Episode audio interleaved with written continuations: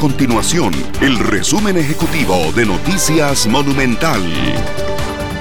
Hola, mi nombre es Fernanda Romero y estas son las informaciones más importantes del día en Noticias Monumental.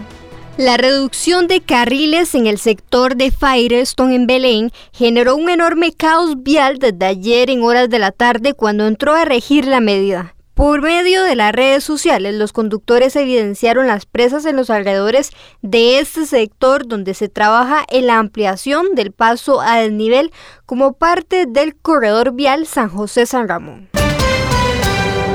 La Unión Costarricense de Cámaras y Asociaciones del Sector Empresarial Privado, UCAEP, presentó una moción al proyecto de ley sobre empleo público que provocaría un aumento de salario para casi 29 mil funcionarios públicos, según dio a conocer el diario La Nación.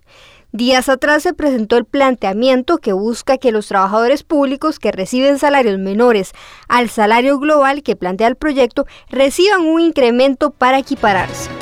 Estas y otras informaciones usted las puede encontrar en nuestro sitio web www.monumental.co.cr. Nuestro compromiso es mantener a Costa Rica informada. Esto fue el resumen ejecutivo de Noticias Monumental.